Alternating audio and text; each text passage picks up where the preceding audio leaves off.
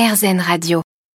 C'est un atelier où naissent toutes sortes de créatures étranges, tout droit sorties de films de science-fiction, loups-garous, extraterrestres, croque-mitaines, zombies et autres dinosaures, euh, mais aussi des moulages de visages, des prothèses et autres accessoires plus vrais que nature. Des créations que l'on doit à l'imagination de Lucie Chaussler, maquilleuse spécialisée dans les effets spéciaux et sculptrice installée à Strasbourg. Une activité qu'elle exerce depuis 7 ans après avoir suivi un cursus à l'école supérieure d'art de Lorraine et une formation au maquillage d'effets spéciaux.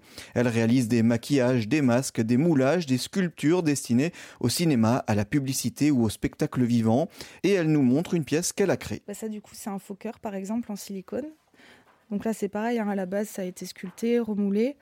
Et euh, bah là, on avait fait en sorte, en plus, de, de l'ouvrir pour pouvoir mettre une espèce de pompe pour qu'il batte voilà, là c'était une série, euh, il y avait une série avec euh, une histoire d'ogre, euh, voilà, ils en avaient besoin. Ou là dernièrement c'était, c'est parti sur quoi? Sur les rivières pourpres, je crois.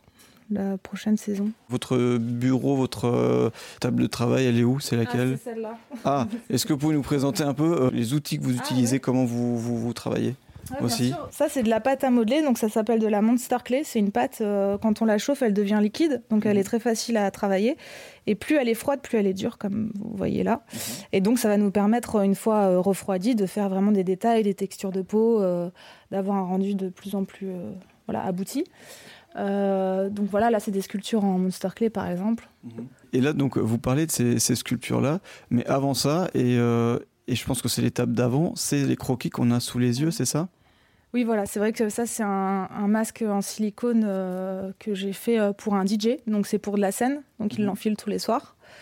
Avec, euh, bon, là, c'est clairement une inspiration The Mask. Mhm. Donc, pareil, on parle des inspirations. Je fais des petits croquis et, après, je passe à la sculpture. à côté, bah, c'est un, masque de mouton pour du théâtre, pour enfants. Donc ça aussi, c'est la complexité. Euh, je sais que le théâtre, euh, voilà, ça va être pour des 5-6 euh, ans. faut pas que ça soit terrifiant. Mhm. Comment on fait pour que le mouton, il fasse pas trop peur, mais qu'en même temps, il soit réaliste. Mhm. Donc à chaque fois, c'est d'autres problématiques. Mais là, les croquis, c'est souvent aussi pour me dire, bah, ok, c'est une tête de mouton, mais comment elle va s'adapter à un visage? Mhm. Parce que les proportions ne sont pas les mêmes. La personne en dessous doit voir, mais on ne doit pas forcément nous voir ses vrais yeux. Donc euh, voilà, c'est comment adapter le design à chaque fois à un visage. Ouais, voilà, donc il y a cette pâte à modeler. Là, c'est tous les petits outils de sculpture. Euh, là, alors euh, ça peut être un peu tout et n'importe quoi. ça va de la, du pic standard type cure-dent à des petites brosses pour faire des textures de peau, mhm. des petites mirettes, c'est des petites boucles comme ça qui enlèvent la matière quand on gratte. Mhm. Voilà, donc on se prend, on prend un peu tout ce qu'on ce qu'on peut trouver. Ça, par exemple, ça vient d'une brosse à chat. C'est pour faire des.